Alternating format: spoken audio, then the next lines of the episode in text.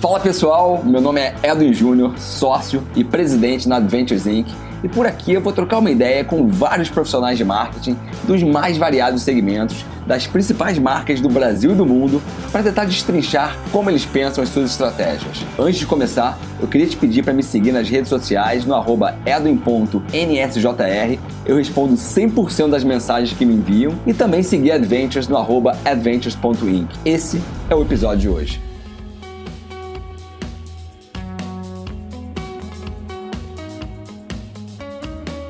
Ele já é de casa, já participou do The CMO Playbook há algum tempo atrás, participou de alguns eventos aqui dentro da Adventures, ele já é amigo da galera daqui. E eu vou logo falando assim: se você é do tipo de pessoa que não gosta de animais, você não curte, você vai na casa dos seus amigos e pede pra aprender os animais dele, cara, vamos desligar o podcast, porque hoje aqui tem dois apaixonados pelo assunto.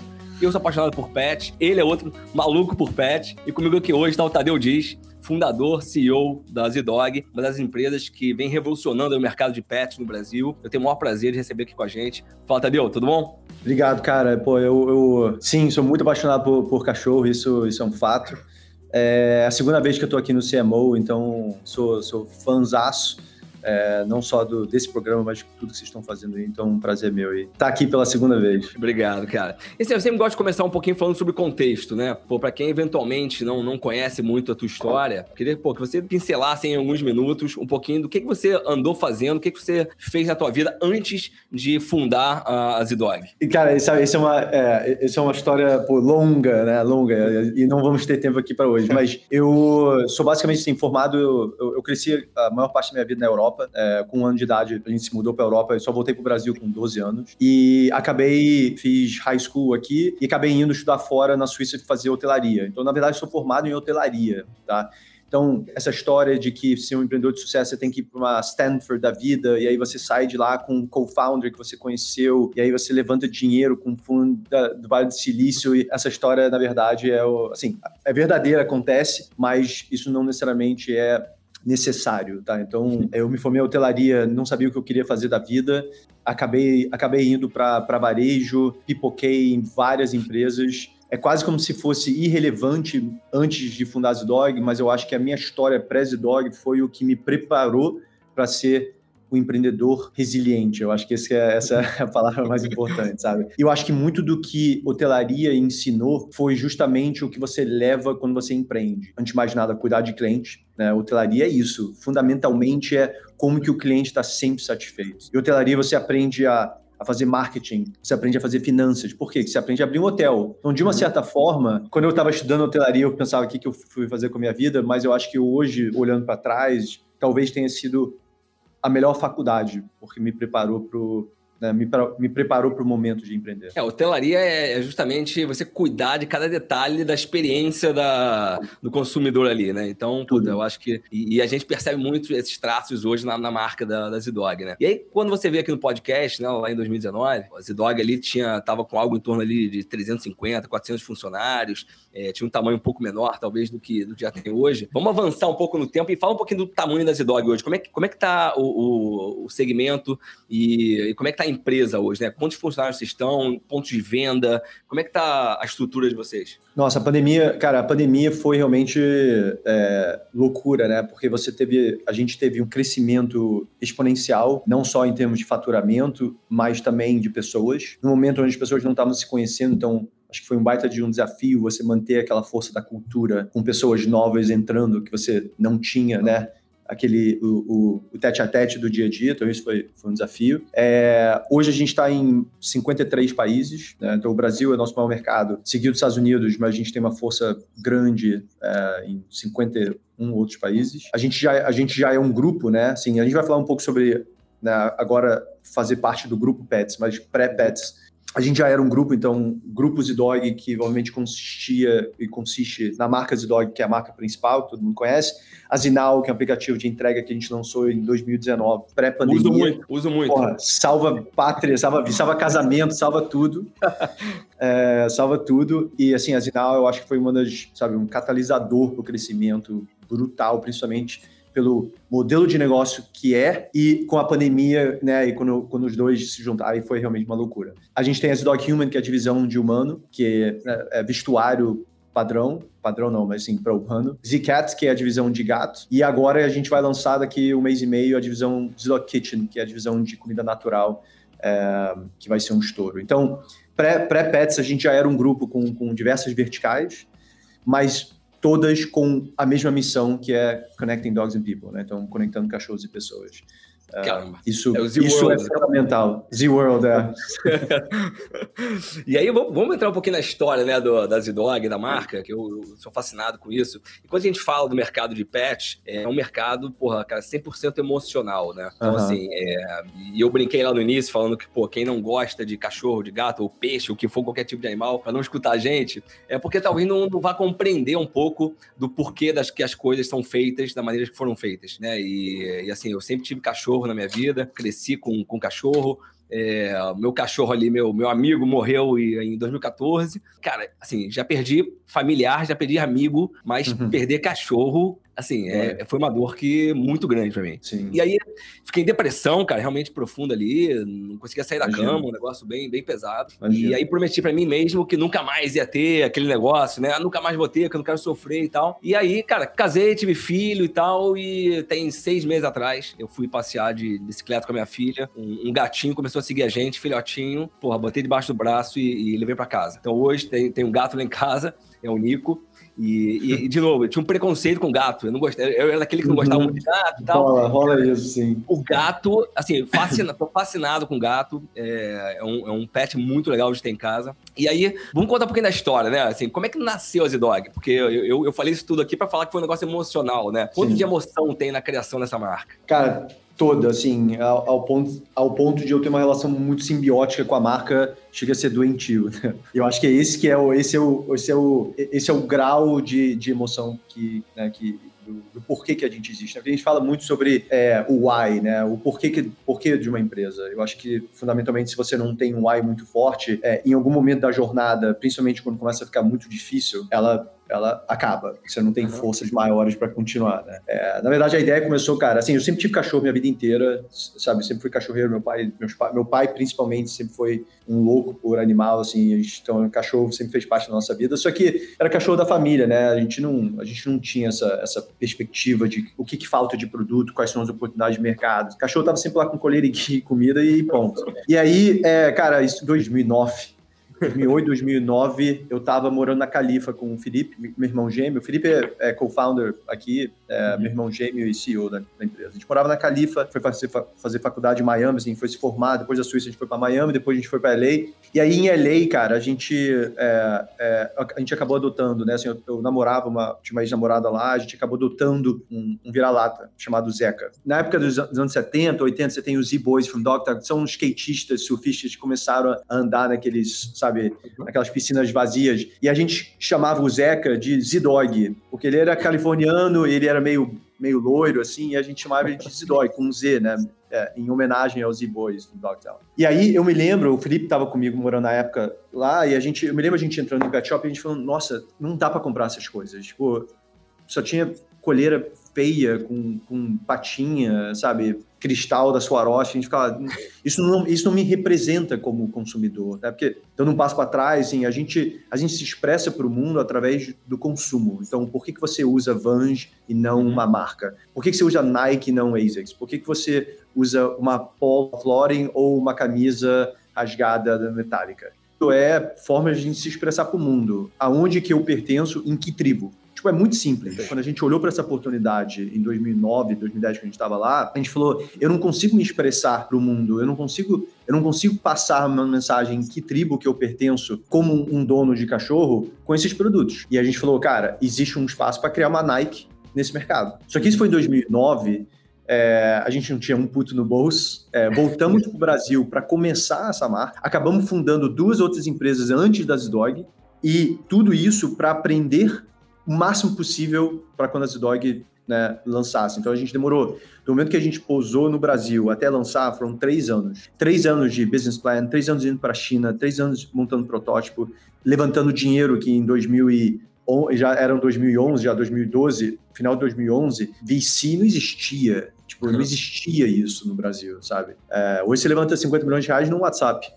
essa, era outra realidade. E a gente acabou, a gente acabou recebendo o primeiro aporte em 2012, lançamos a marca em 2012 e, cara, e assim, não era com esse propósito que é hoje, ah, eu vou ter um exit lá na frente, vou fazer um IPO. Cara, era outra vida, sabe? Eu queria construir uma marca com meu irmão, meu sócio, o Rodrigo, que acabou se juntando com a gente, que fizesse produtos girados, é, sabe? Que, que a gente fosse se divertir no processo, que a gente pudesse conectar cachorros e pessoas. E a gente foi descobrindo que tinha um bilhão de outras pessoas no mundo que tinha essa mesma uhum. dor que a gente. Ter produtos maneiros que elas pudessem se expressar para deixar claro em que tribo elas pertenciam. E, cara, foi aí que a gente fala muito sobre construção de comunidade. Hoje está tá em alta, né? Não, tem que construir comunidade, tem que construir. Assim, cara, você tem que construir um produto bom que serve para alguma coisa e que a comunidade naturalmente vai se formar em volta disso, sabe? Foi isso que aconteceu. Perfeito, cara. E assim, você acabou de dizer, né, que a Zidog, ela é uma empresa e, assim, na verdade, ela quase não é uma empresa, e sim uma comunidade, né, de, de pessoas é, apaixonadas ali pelo propósito. Uhum. Inclusive, porra, cara, recentemente, Total. vocês abriram um pouco as portas dessa comunidade, criando um espaço super legal é, para as pessoas poderem aproveitar seus pets, conhecerem um pouco mais a marca, interagirem com a marca. Cara, conta um pouquinho desse projeto que eu achei, assim, muito legal e como é que tá indo isso, né? Ainda mais agora no momento de pandemia, bem que agora já tá meio que voltando aos padrões, vamos dizer assim, quase que normais, mas é, conta um pouco da criação desse espaço, que eu acho que pra galera saber é bacana. É, cara, é um, o, o espaço se chama é, Z-Dog Temple, tá? Então, o templo da Z-Dog. É um espaço de 700 e blaus metros quadrados, tem quatro andares. E foi, cara, na verdade, idealizado há uns 5, 6 anos atrás, tá? Então, é, a gente já tinha uma visão de que a gente queria construir, no momento que a gente achasse, obviamente, o ponto perfeito, que tinha que ter o ponto perfeito. Eu vou explicar por que demorou tanto para achar esse ponto. Mas a gente sabia que a gente queria construir um lugar, eu não chamo de loja, né? Eu chamo de um espaço, porque é um espaço para conectar cachorros e pessoas. A gente, por acaso, vende produtos, por acaso. Mas eu poderia tomar uma decisão um dia de vender absolutamente nada lá e ela ficaria de pé ainda, tá? Então era um lugar que, porque ao longo dos anos, assim, só para te contextualizar assim, ao longo dos anos, quando eu contava para as pessoas o que que a Z-Dog era, às vezes era difícil as pessoas entenderem. Mas é uma pet shop? Mas é uma marca de colher e guia? Não. É muito mais do que isso, é uma comunidade, mas é muito difícil você você materializar isso para alguém. Então eu sempre sabia assim, cara, eu vou construir um espaço que no momento que a pessoa passar pela porta, sabe aquela sensação que você fala, cara, entendi. Agora eu entendi o que, que ele estava falando. Deu clique. É, é, de tudo, que vai do, do tipo de música que está tocando, a arquitetura, o material usado, a iluminação, as experiências, as festas, isso tudo, em um segundo você sente o que, que a Dog é, tá? é. E aí a gente, né, a gente passou muitos anos procurando um espaço que a gente pudesse fazer o Temple, e a gente acabou encontrando isso em 2000, foi final de 2019, pré-pandemia, assim, a gente uhum. tinha acabado de fechar o contrato em dezembro e março veio a pandemia, tá? O que não parou a gente, assim, só deu uma atrasada, obviamente, porque porque acabou, é, né, assim, é natural que atrasasse um pouco, mas a gente acabou inaugurando ano passado, em novembro, foi novembro? É, acho que foi novembro. Cara, 3 mil pessoas apareceram na festa de, de abertura. 3 mil pessoas, sabe? é, ao ponto de ter fila de uma hora e meia para entrar na loja. Isso, para mim, é comunidade. Isso, para mim, é uma marca que as pessoas não estavam lá para comprar produtos, uhum. as pessoas estavam lá por estar lá. E eu acho que, no final das contas, eu, eu me lembro voltando para casa aquela noite, eram, sabe, quatro horas da manhã, voltando pro hotel, e eu pensando para mim mesmo, eu falei, assim, eu, eu geralmente não tenho muito uma, uma cultura de comemorar as coisas. Não sei uhum. porquê, um pouco da minha personalidade. Mas eu me lembro andando pro hotel aquele dia e falando, cara, eu estava muito orgulhoso e feliz de ver que aquele dia que a gente tinha sonhado por seis anos, quando a gente abrisse o tempo, ia ter 3 mil pessoas abarrotado, fila, galera, tinha acontecido. Acho que para mim foi um dos momentos mais, tipo, sei lá, orgulhosos, assim, do, da história toda. Sabe? Pô, que legal, cara. Que, ó, quem não conhece o, o Temple, pode ir lá. É, fica onde? Fala pra galera aí. Fica, fica em São Paulo, fica na, na, na Alameda Gabriel Monteiro da Silva, que é uma, uma rua super bacana, vários vizinhos, lojas super, super bacanas, assim. E, é, enfim, eu muito feliz pelo, pelo ponto, com certeza. Legal, cara. E, você falou de alguns serviços, né? Algumas marcas que vocês têm. Então, pô, tem a Z-Dog, tem a Z-Cat, tem Zinal, tem a Z-Dog Kitchen que vocês estão abrindo agora. É, e assim, produtos para gatos, pô, é, cachorro, humano. É legal que você fala, refere-se a pessoas como humanos, né? É o segmento humano, eu acho super legal. E, e assim, para manter né, essa, essa criatividade, essas inovações, essa expansão toda que vocês fazem, é, basicamente vocês escutam a comunidade. Né? Como, como, é, como é que esse processo de entender qual é o próximo passo, né? Assim, para onde a gente, para onde vocês têm que caminhar e o que, que vocês têm que inovar é, com a marca, assim? Como é que funciona essa criatividade de vocês? É, ela funciona de algumas formas, tá? Mas eu, eu diria até que primordialmente a gente a gente tem um ditado aqui que é for us by us, né? Então, o que que, que, for us by us quer dizer?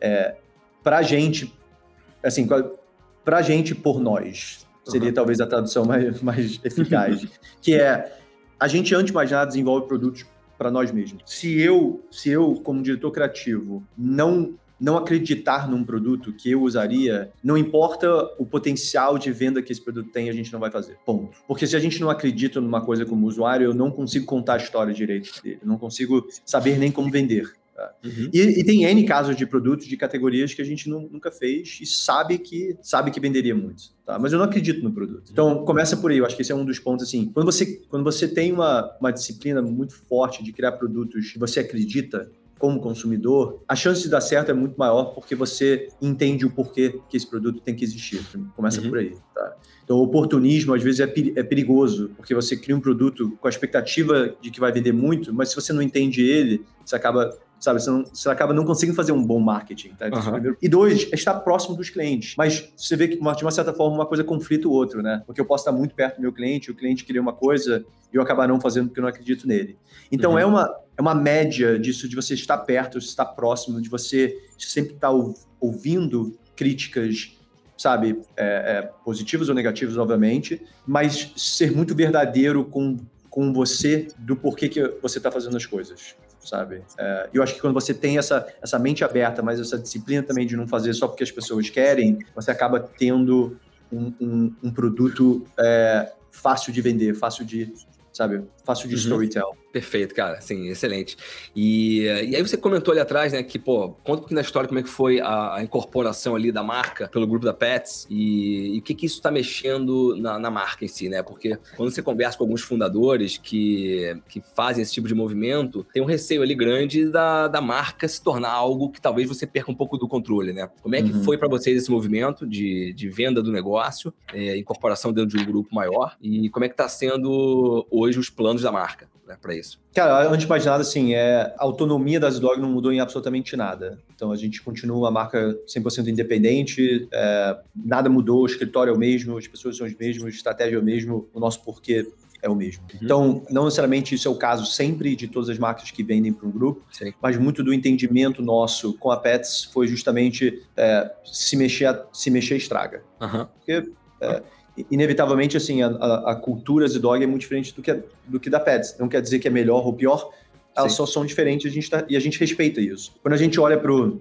porquê do deal, eu acho que, como todo empreendedor que constrói uma, uma, uma empresa de sucesso, que constrói uma marca que está fazendo barulho, vai ter um momento onde ela vai tomar uma decisão do qual é o, qual é o próximo grande passo. Eu continuo independente ou eu me junto com alguém maior? Né? E é muito difícil saber se isso é certo ou errado. Assim, eu acho que no uhum. nosso caso, a gente olhou para o Du e falou: é, sim, dava para continuar sozinho? Com certeza dava. Mas a gente olhava para a Pets e falava: olha, eu acho que se a, se a gente junta os fortes da Zdog com os fortes da Pets, a gente acaba construindo um grupo praticamente invencível. Porque os skill sets que eles têm em termos de tamanho, sabe, de experiência de varejo, é, é, experiência de loja, com o nosso, que é a experiência de marca, experiência de branding, experiência de produto, quando você junta isso, não necessariamente é fácil juntar isso, tá assim, às vezes, ah, nossa, pluga, não, uhum. que você tem que ter um overlay de cultura onde essas coisas se encaixam e funcionam. Mas a gente está no processo disso, sabe? A gente, o deal, na verdade, se concretizou três, quatro meses atrás. Então, a gente está num processo de integração das duas, das duas empresas. Na verdade, são dois grupos, porque não é só Z-Dog e Pets o ecossistema inteiro. Eles têm várias marcas, a gente tem várias marcas, a gente tem. Então a gente está agora no processo de, de juntar realmente o nosso melhor com o melhor deles para construir esse, essa máquina invencível. Perfeito. É, e foi por isso que a gente fez o deal, porque a gente, a gente imagina que a gente imagina que hoje a gente consegue fazer mais do que a gente poderia talvez fazer se a gente ficasse independente.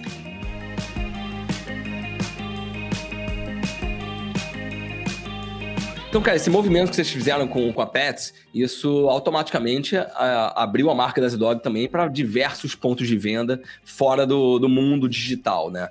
E eu posso estar enganado, mas a marca nasceu digitalmente.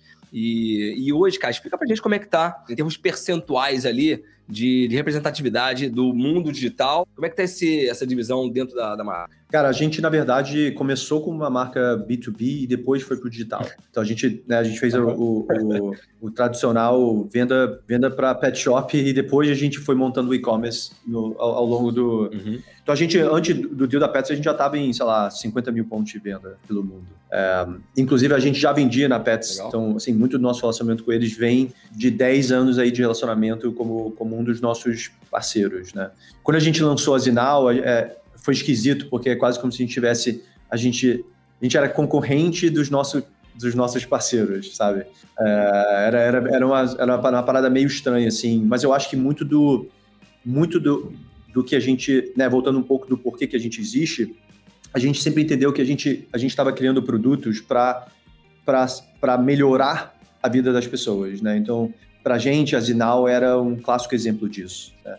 Você, você, precisa de uma ração 10 horas da noite, está tudo fechado e a gente achava que a gente podia te dar esse serviço, tá? Então, enfim, no, no, saindo um pouco do, do, da pergunta, mas, é, cara, assim, eu acho que a Pets, obviamente, dá para gente hoje uma força comercial muito mais, muito mais parrudo do que a gente tinha pre-deal, tá? Mas a gente já não era uma marca só só digital é, até então. Mas hoje, em termos percentuais, tá, tá, muito mais no varejo, então, do que no digital. Ali, o varejo físico, né? Depende, eu diria, diria quase 50-50. Perfeito. Porque é, a gente, né, assim, principalmente considerando a Zinal, que é digital, e tem, e tem uma relevância grande, assim, em termos do, do grupo, eu diria que quase 50-50. Quem precisa de, de alguma coisa emergente, usa a Zinal, baixa o aplicativo lá, que o negócio é fantástico. Eu, eu uso direto na areia do gato, no, na ração, no brinquedinho, o que for. Super legal. E aí, cara, vamos falar um pouco de concorrência, que é um assunto que eu sempre gosto muito de tratar nesse episódio que eu tenho feito. Pô, vocês são precursores ali de, desse movimento de comunidade, de, porra, de trazer um pouco de estilo para dentro desse mundo. E a gente hoje vê algumas outras empresas tentando seguir o mesmo caminho. Como é que vocês estão enxergando a concorrência hoje e, e que tipo de, de, cuidados que vocês tomam para proteger a marca? Ótima pergunta. Eu, eu vejo a concorrência hoje da mesma forma que eu via desde o dia 1. Tá? Eu não tenho medo da concorrência que eu conheço, eu tenho medo da concorrência que eu ainda não conheço. Então, quando eu olho para todo mundo que. Tem, tem marcas que copiam na cara, na cara de pau, uhum. tá? Eu acho isso bom, porque o cara que copia as dog na cara de pau, ele, ele automaticamente está me reforçando e me validando. Uhum. E eu sei que ele vai morrer. Tipo, isso é, isso é a primeira coisa. Assim, quando eu vejo alguém me copiando, eu falo, ótimo, vai morrer. porque não tem espaço para ter duas dogs. As marcas que se inspiram na gente e fazem um pouco diferente, eu tenho um baita de um respeito. E sou fã. Uhum. Tá? Inclusive, tem um produto de concorrente que inspirou na gente, mas fez uma coisa um, um, pouco diferente. E eu acho isso super bacana, porque enaltece o mercado. Eu acho que é importante você ter concorrente, porque um bom concorrente faz você sair da sua zona de conforto. Eu, eu, respeito as pessoas que me tiram dessa zona de conforto. É ruim você estar tá no trono o tempo uhum. inteiro. É ruim você estar tá sentado lá sozinho no trono e falando, cara, não tem ninguém aqui que tá, sabe, me desafiando. Então eu, eu, eu, eu não só respeito, como eu tenho um puta carinho. Tá? Uhum. É, agora, as pessoas que copiam na cara de pau, eu acho isso feio, mas eu olho e falo, cara, dá vontade de ligar às vezes, assim, pô, porque, assim, todo mundo tem conta para pagar, sabe? O cara deve ter filho para alimentar, assim, no hating, sabe? Eu uhum. acho que todo mundo tá no seu hustle. Mas eu acho que quando você copia as coisas na cara de pau, você tá desrespeitando o, sabe, o outro empreendedor. Enfim, então eu, eu olho para a concorrência como uma coisa saudável e tenho muito mais uma preocupação do, do concorrente que eu ainda não conheço, que ainda não nasceu, do que os que existem. Porque os que existem eu entendo, já, já vi se é de fato uma ameaça ou não. É, é super interessante, assim, cara. Quando eu sentei na cadeira de, de CMO durante os anos que eu passei, eu via muito, eu tinha um pouco essa visão também, eu acho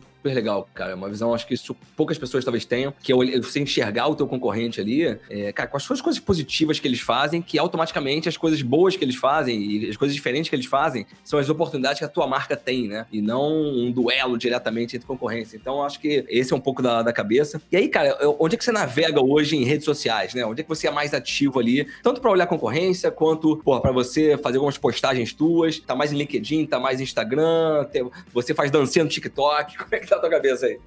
Não, não faço dancinha no TikTok. Eu, eu uso o LinkedIn um pouco mais, é, um, um pouco mais ativo para negócio de business, né? É, minha conta do Instagram é fechado, eu não gosto de estar muito no, no public eye aí. Assim, eu acho que eu, eu entendo que hoje é, eu construí uma influência no mercado, por isso eu uso o LinkedIn não para sair postando qualquer coisa, assim, é muito mais para divulgar as dog do que qualquer coisa. É, e o meu Instagram é fechado, porque eu, eu, eu, acho importante a gente ter limites do, do Tadeu, dono das dog, e o Tadeu, Tadeu com sua vida pessoal. Então. Uhum.